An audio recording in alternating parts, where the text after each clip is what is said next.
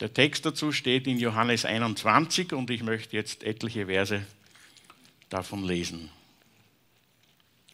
Johannes 21. Später zeigte sich Jesus den Jüngern noch einmal am See von Tiberias. Das geschah so. Simon Petrus und Thomas, der auch Zwilling genannt wurde, Nathanael aus Kana in Galiläa, die Söhne des Zebedäus und noch zwei andere Jünger waren zusammen. Petrus sagte, ich gehe fischen. Wir kommen mit, meinten die anderen. Also fuhren sie im Boot hinaus, fingen in dieser Nacht aber nichts. Als es Tag wurde, stand Jesus am Ufer, doch die Jünger erkannten ihn nicht. Kinder, habt ihr vielleicht etwas zu essen dabei? rief er ihnen zu. Nein, riefen sie zurück. Werft das Netz auf der rechten Seite des Bootes aus, forderte er sie auf. Dort werdet ihr welche finden.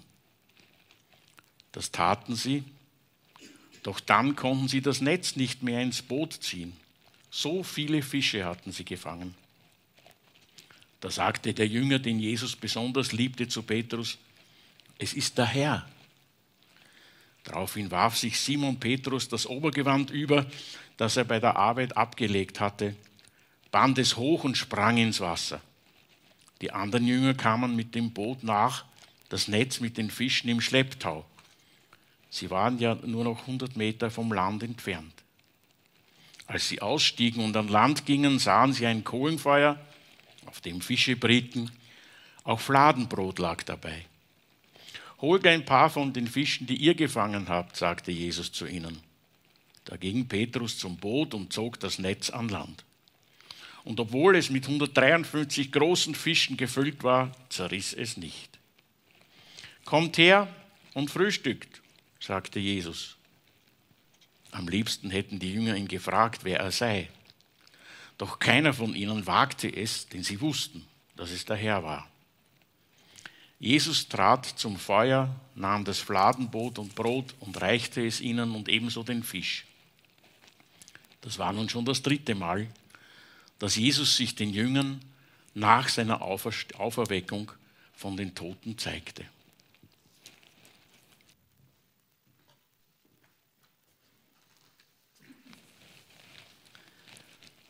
Ich habe ja die Verse vorher schon gelesen. Sie sind Teil des Predigtextes und ich lese noch einige Verse dazu, die dann auch zum Predigtext gehören, ab Vers 15. Als sie gefrühstückt hatten, sagte Jesus zu Simon Petrus, Simon, Ben Johannes, liebst du mich mehr als die anderen hier?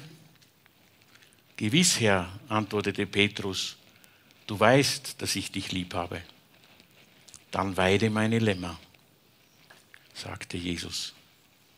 Jesus wiederholte die Frage, Simon ben Johannes, liebst du mich? Ja, Herr, antwortete Petrus, du weißt, dass ich dich lieb habe. Dann hüte meine Schafe, sagte Jesus. Noch einmal fragte er ihn, Simon ben Johannes, hast du mich lieb? Petrus wurde traurig weil Jesus ihn zum dritten Mal fragte, ob er ihn lieb habe, und er sagte, Herr, du weißt alles. Du weißt, dass ich dich lieb habe. Dann sorge für meine Schafe, sagte Jesus. Und ich muss dir noch etwas sagen. Als du jung warst, hast du dir selbst den Gürtel gebunden und bist gegangen, wohin du wolltest. Doch wenn du alt bist, wirst du deine Hände ausstrecken und ein anderer wird dir den Gürtel binden und dich dorthin bringen, wohin du nicht gehen wolltest. Ein Fremder am Strand. Das klingt nach dem Titel eines Liebesromans, ist es aber nicht, sondern die Überschrift einer Szene, in die wir uns heute gemeinsam begeben möchten. Parallel zu unserer Zeit jetzt hat die Szene ebenso in der Zeit nach Ostern gespielt. Es war die Zeit nach dem allerersten Ostersonntag. Stell dir bitte vor, du bist einige Tage nach der Auferstehung von Jesus unter einer Gruppe von seinen Anhängern, auch Jünger genannt. Gemeinsam haben sie die große Stadt Jerusalem verlassen und sind zurückmarschiert nach Galiläa. Das war ihre eigentliche Heimatregion im Norden von Israel. Unter den Jüngern ist Thomas, Petrus, Nathanael, Jakobus, Johannes und noch andere. Und einer oder eine davon bist du, nur in Gedanken. Ein nachösterliches Gedankenexperiment, das wir gemeinsam machen möchten. Also wir machen eine kleine Zeitreise 2000 Jahre zurück und begeben uns in diese Geschichte. Obwohl es schon ziemlich spät ist, sagt einer von uns namens Petrus plötzlich aus heiterem Himmel, ich gehe jetzt fischen. Ausgerechnet jetzt fischen gehen? Wir sind uns nicht sicher warum, aber wir sagen trotzdem alle, okay, wir kommen mit. So schließe ich mich zusammen mit den anderen Petrus an und wir fahren noch am gleichen Abend mit unserem kleinen Boot hinaus auf den See. Wir werfen immer wieder das lange Fischernetz ins Wasser und ziehen es wieder raus, die ganze Nacht lang. Das ist für uns eine vertraute Routinearbeit. Früher bin ich dieser Arbeit fast täglich nachgegangen, bevor Jesus gekommen ist und uns versprochen hat, zu Menschenfischern zu machen. Das war vor circa drei Jahren, auch hier am See Genezareth. Hier habe ich Jesus das erste Mal getroffen. Er hat mir und den anderen zugerufen, kommt, folgt mir nach. Seitdem sind wir ihm nachgefolgt, bis kürzlich, bis er grausam ermordet worden ist. Und jetzt scheint alles vorbei zu sein. Jetzt sind wir doch wieder ganz normale Fischer und so werfen wir in alter Gewohnheit in dieser Nacht immer wieder unsere Netze aus, immer wieder holen wir sie auch ein. Jedes Mal hoffen wir dabei auf einen großen Fischfang, doch leider gehen uns in dieser ganzen Nacht lang gar keine Fische ins Netz. Es wird allmählich morgen. Ein schöner Sonnenaufgang zeichnet sich ab. Ich muss mich jetzt gerade an diesen Morgen erinnern, an dem ein paar Frauen aus unserer Gruppe ganz aufgebracht davon erzählt haben, dass Jesus von den Toten auferstanden sein soll. Dieser Gedanke tröstet ein bisschen hinweg über den Frust, die ganze Nacht hart gearbeitet zu haben, letztendlich für nichts.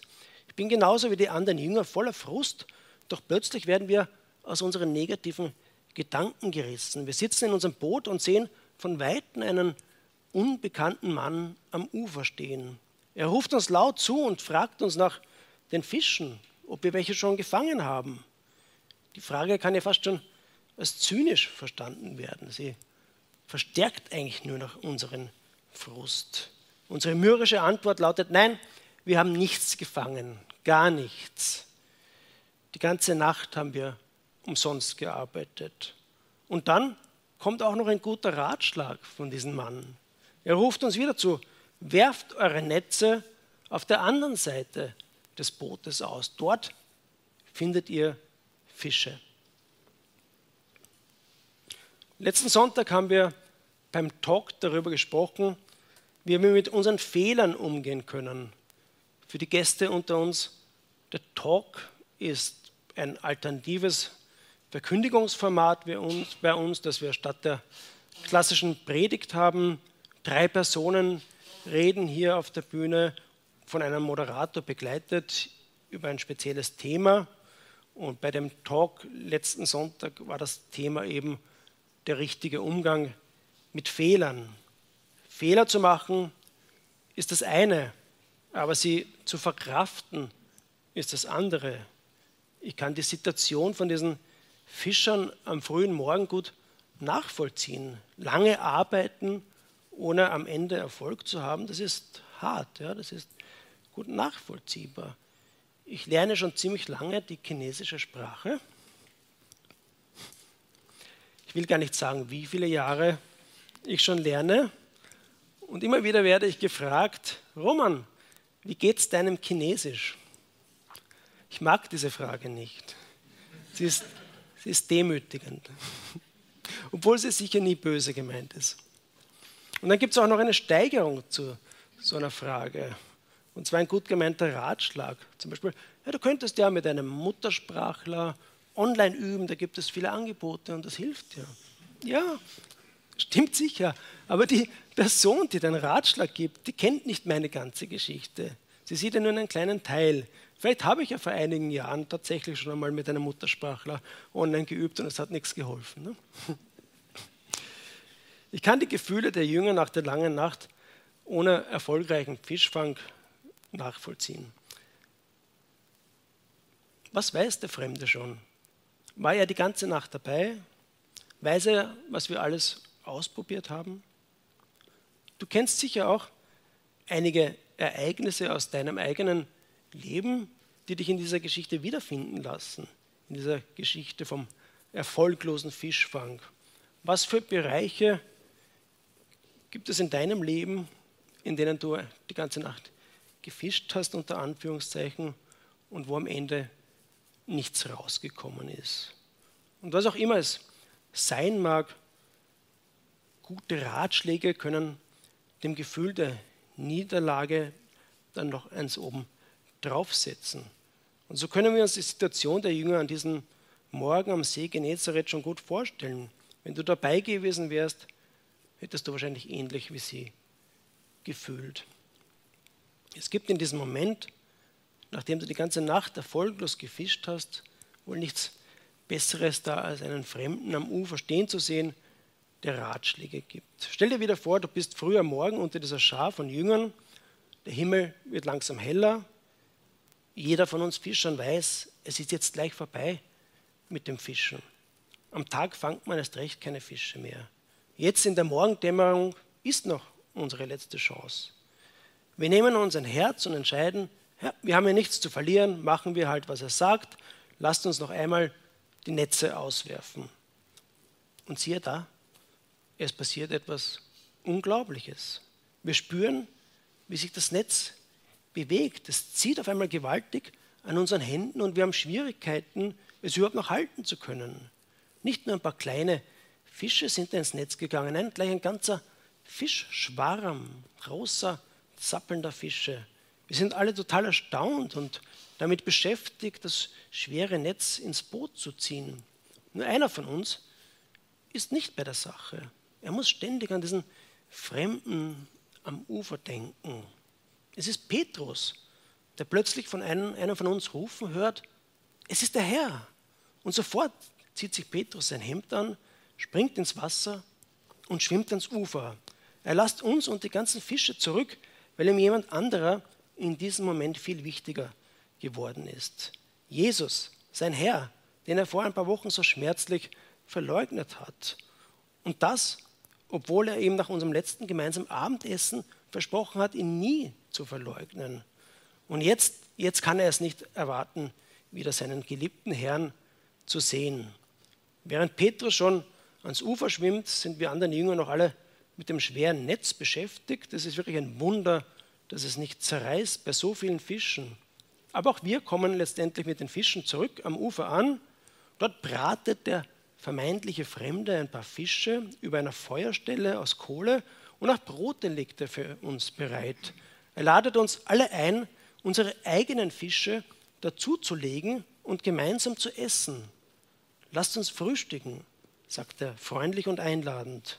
Eigentlich wissen alle von uns, es ist Jesus. Vor allem jetzt, wenn er die Brote bricht und mit seinen Händen uns reicht. Ich erinnere mich sofort an das letzte Abendmahl, das wir mit ihm gegessen haben. Es ist schon irgendwie seltsam, unter solch außergewöhnlichen Umständen so etwas ganz Normales zu tun wie Frühstücken. Aber das ist es, was wir mit Jesus an diesem schönen Morgen tun. Wir frühstücken zusammen. Nun ist der Morgen tatsächlich wunderschön geworden. Der Frust über den erfolglosen Fischfang ist verschwunden, hat sich mit dem Morgennebel aufgelöst. Und stattdessen freue ich mich zuerst einmal über die vielen Fische, aber dann natürlich noch viel mehr, meinen geliebten Herrn Jesus wiederzusehen. Ich erinnere mich, daran, wie Jesus in der Nacht vor der Kreuzigung die Rolle eines Dieners übernommen hat und mir die Füße gewaschen hat. Jetzt hat er wieder die gleiche bescheidene Rolle übernommen und serviert uns eine gute Mahlzeit. Also, ich weiß nicht, wie es euch geht, wenn ich mich so in diese Geschichte der Jünger hineinversetze, dann spüre ich eine starke Spannung. Die Jünger von Jesus sind an diesem Morgen wohl einer besonderen Spannung ausgesetzt gewesen. Einer Spannung aus dem Gefühl des Versagens auf der einen Seite und dem Gefühl des Erfolgs auf der anderen Seite. Aber es war auch eine Spannung zwischen Zweifeln und Hoffen und auch eine Spannung zwischen Altem und Neuem. Jesus hat schon früher seinen Jüngern Aufgaben gegeben. Sie sollten eben Menschenfischer sein, Menschen für Jesus gewinnen.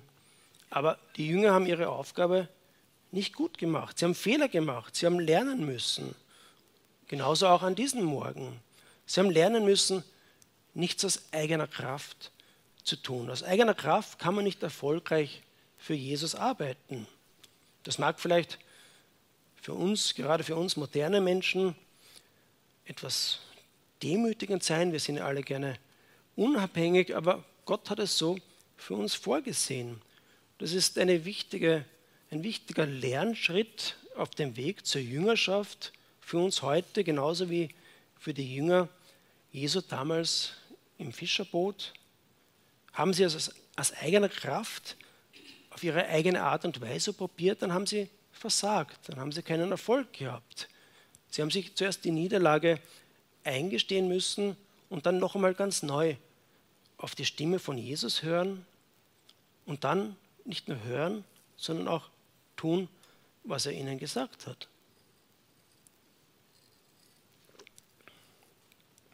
Wie ist es mit den Fischen, nach denen du bisher vergeblich gefischt hast? An welchen Projekten arbeitest du in deinem Leben, ohne bisher viel Erfolg gehabt zu haben? Halt doch du Ausschau nach einem neuen Morgen, einem neuen Anfang. Versuche die Stimme Jesu zu hören und es nochmals zu probieren. Vielleicht musst du umlernen, es ganz anders machen als bisher. Aber wenn du die Stimme von Jesus hörst, dann lohnt es sich auf jeden Fall, ihr zu folgen. Als Jesus dann bei dem Kohlenfeuer die Fische gebraten hat, ist etwas auffällig. Er hat schon vorher selber Fische gehabt. Anscheinend hat Jesus selber gefischt. Er hat die Fische der Jünger nicht gebraucht, um Frühstück zu machen. Er hat die Jünger aber eingeladen, ihre Fische auch dazu zu legen. Und er ladet auch dich und mich ein, sinnbildlich gesprochen, unsere Fische zu seinen zu legen. Es geht hier um einen weiteren Schritt auf dem Weg zur Jüngerschaft. Nachdem wir gelernt haben, auf Jesus zu hören, hat eine Art Arbeitsverhältnis begonnen. Das ist sicher nicht der einzige Aspekt der Beziehung zu Jesus, aber auch einer davon.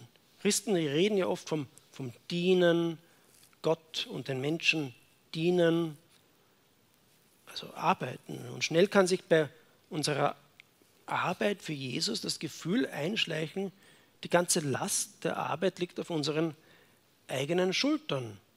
Gott, so stellen wir uns vor, wartet passiv auf unsere Leistungen. Wenn wir die Dinge nicht organisieren, dann bleiben sie unorganisiert. Wenn wir den Menschen nicht die gute Nachricht von Jesus erzählen, dann werden sie sie nie hören. Wenn wir die Welt nicht zum Guten ändern, dann wird es eben keine positiven Veränderungen in der Welt geben. Christus hat keine Hände als die unseren. Das ist ein Satz, der aus einem, einem mittelalterlichen Gebet stammt, aber die dahinterstehende Mentalität treffen wir auch heute noch oft bei Christen. Aber ich glaube, es stimmt nicht. Jesus hat sehr wohl eigene Hände. Eigene Hände, mit denen er bereits Fische gefangen hat, noch bevor er seinen Jungen geholfen hat, dass sie ihre Fische fangen. Also es ist eher umgekehrt. Wir haben keine funktionierenden Hände als die von Jesus. Und auch wenn das zu akzeptieren viel Demut erfordert, ist es zugleich auch unheimlich befreiend und erleichternd. Ich habe zwar selber noch nicht entdeckt, wie ich nicht aus eigener Kraft Chinesisch lernen kann, wie ich das Jesus machen lassen kann. Ist noch ein Geheimnis für mich. Aber ich habe gelernt, manches entspannter zu sehen, was die Arbeit in der Gemeinde anbelangt. Also zum Beispiel in Hinsicht, was so das Wachstum der Gemeinde anbelangt. Ja, wir probieren unsere Sache, aber letztendlich baut Jesus die Gemeinde und nicht wir. Denk nochmals an einen deiner eigenen schwer zu fangenden Fische, an deine Projekte im Leben, die nicht so recht gelingen wollen. Es ist doch befreiend zu wissen, Jesus braucht unsere Fische gar nicht. Wenn wir welche haben, ist es gut, dann können wir sie zu seinen dazulegen, aber er braucht sie nicht. Kommen wir jetzt zurück zu der Szene am Ufer. Du sitzt mit den anderen Jüngern zusammen bei Jesus. Die ganze Situation hat Erinnerungen wachgerufen. Es ist wie vor ein paar Wochen beim letzten gemeinsamen Abendmahl. Du erinnerst dich auch an die anschließende Nacht, als Jesus verhaftet worden ist. Du denkst auch an Petrus, der fest behauptet hat, Jesus niemals zu verlassen, selbst dann, wenn alle anderen ihn verlassen würden. Petrus, der voller Panik einem Diener des hohen Priesters ein Ohr abgeschlagen hat, als Jesus verhaftet werden sollte. Petrus hat viel verkehrt gemacht in den drei Jahren, mit denen, in denen er mit Jesus unterwegs war. Aber trotzdem hat Jesus ihm eine ganz besondere Aufgabe gegeben. Er hat ihn den Felsen genannt und gemeint, auf ihm werde die Gemeinde aufgebaut, die Kirche aufgebaut. Und ausgerechnet dieser Petrus, dieser Felsen hat später kalte Füße bekommen, als Jesus verhaftet worden ist. So wie Jesus es ihm auch vorausgesagt hat. Er hat gesagt, ehe der Hahn kräht, wirst du mich dreimal verleugnet haben. Und das Kohlenfeuer, bei dem wir jetzt sitzen, das erinnert mich an die Feuerstelle, bei der Petrus von drei Personen gefragt worden ist, ob er zu Jesus gehört und dreimal hat er verneint. Wahrscheinlich erinnert das Feuer auch Jesus und, und Petrus an diese Nacht, in der Jesus gefangen genommen worden ist und am nächsten Tag zum Tode verurteilt wurde. Jesus fragt nämlich Petrus, Simon, Sohn des Johannes, liebst du mich mehr als irgendein anderer hier?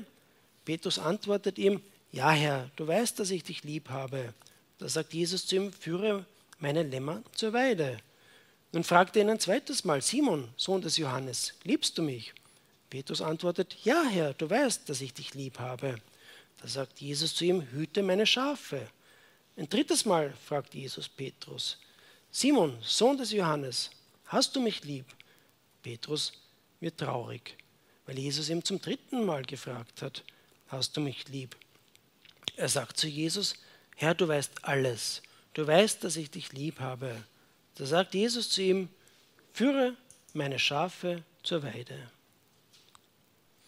Warum Jesus Petrus gefragt hat, ob er ihn mehr liebt als wir, die anderen Jünger, ist rätselhaft. Vielleicht, weil er eine besondere Rolle unter den Aposteln bekommen hat oder weil Petrus selber gesagt hat, er wird Jesus nicht verlassen, auch weil alle anderen ihn verlassen. Petrus hat eine besondere Rolle als Felsen der frühen Kirche, aber Jesus redet ihm jetzt mit seinem alten Namen Simon an. Weshalb? Weshalb?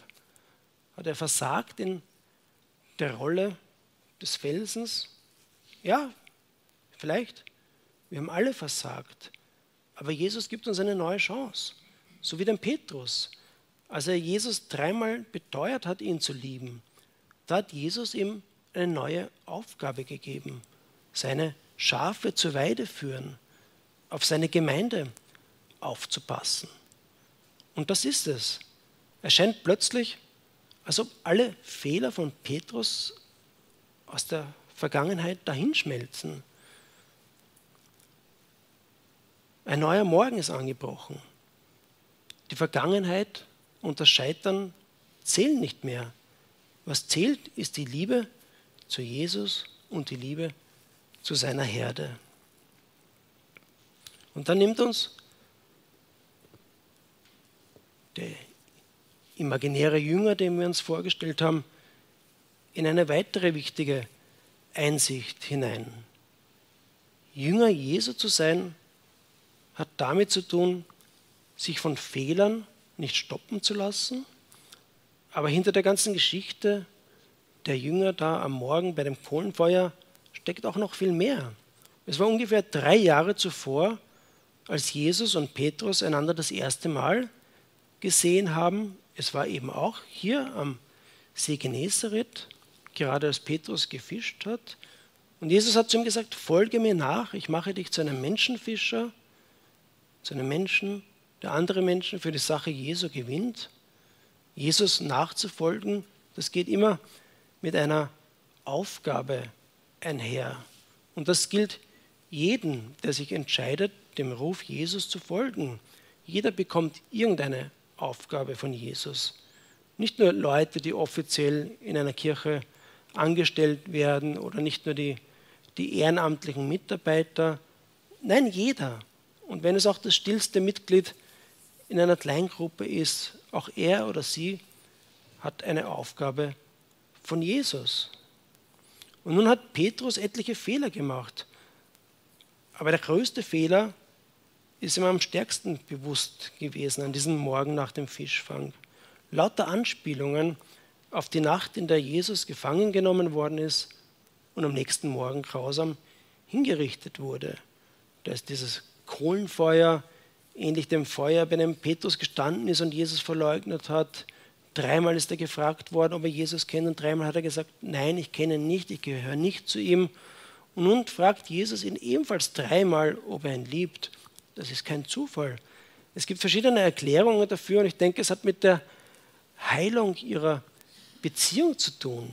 Jesus ist daraufhin hingerichtet worden, geschlachtet worden, so wie das jüdische Passalam zur Vergebung der Fehler, der Schuld seines Volkes, darüber hinaus aller Menschen, auch zur Vergebung der Schuld von Petrus und genauso auch zur Vergebung deiner und meiner Fehler. Dadurch, dass Jesus am Kreuz gestorben ist, sind die Fehler und Sünden vergeben. Man kann sagen, weggewaschen. Menschen können gar nichts mehr zur Vergebung der Fehler beitragen. Es ist erledigt. Aber doch wäre es zu oberflächlich, wenn man sich vorstellt, die Fehler sind plötzlich weggewaschen und es bleibt so rein gar nichts mehr über. Auch wenn Gott uns vergeben hat, so sind doch noch viele alte Erinnerungen, alte Wunden in uns. Das ist so ähnlich wie wenn man im Garten Unkraut ausreißt. Das Unkraut ist zwar weg, aber kleine Wurzelstücke bleiben schon noch in der Erde zurück. Aber Gott möchte auch diese kleinen Wurzeln entfernen. Petrus hat auch noch diese Wunden gehabt und diese Erinnerungen an sein Versagen. Jesus hat ihn danach nicht einfach nur gefragt, ob er ihn liebt und dann auf die Schulter geklopft und gesagt, ja, passt schon, alles wieder gut. Nein, er hat ihm eine Aufgabe gegeben. Ich denke, da steckt eine therapeutische Absicht, therapeutisch auf geistlicher Ebene dahinter. Ja, vielleicht auch eine pädagogische. Petrus soll etwas lernen. Er soll auf die Schafe von Jesus aufpassen. Das war eigentlich die Aufgabe von Jesus, aber Jesus lässt Petrus mitarbeiten. Bildlich gesprochen erlaubt Jesus dem Petrus, seine Fische dazuzulegen zu den Fischen, die Jesus gefangen hat. Jesus braucht sie nicht, aber er ladet Petrus ein. Er ladet zur Mitarbeit ein. Nicht, weil er sie braucht, sondern weil wir sie brauchen, weil wir dadurch gesegnet werden, wenn wir mit Jesus zusammenarbeiten. Jesus gibt Petrus eine neue Aufgabe, eine neue Herausforderung und durch diese Aufgabe soll Petrus wieder Freude und Selbstvertrauen finden. Diese Aufgabe soll letztlich die letzten bitteren Wurzeln der Erinnerung der Fehler entfernen. Und so sieht Jüngerschaft aus. Und das gilt allen, die sich in die Nachfolge von Jesus begeben.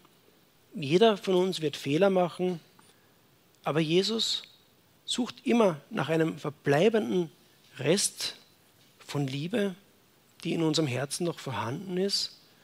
Und dann gibt er uns eine Aufgabe, damit wir etwas zu tun haben, wodurch wir diese Liebe wieder neu ausleben können und aufblühen lassen. Jesus ist zu Ostern für alle Menschen gestorben. Er hat am Kreuz die Schuld für alle Menschen beglichen, aber die Art und Weise, wie Jesus die Schuld aus dem Leben jedes einzelnen Menschen nimmt, die unterscheidet sich von Fall zu Fall und von Mensch zu Mensch. Aber das grundlegende Muster bleibt gleich, genauso wie beim Petrus. Zuerst fragt dich Jesus nach seiner Liebe zu ihm und dann gibt er dir eine Aufgabe. Und die Geschichte endet mit einem letzten Aufruf Jesus an Petrus, folge du mir nach. Und dieses Ende war zugleich ein Anfang. Es war ein Anfang eines weltweiten Aufbruchs zur Jüngerschaft, zu dem auch wir alle eingeladen sind mit den gleichen Worten von Jesus, folge mir nach. Amen.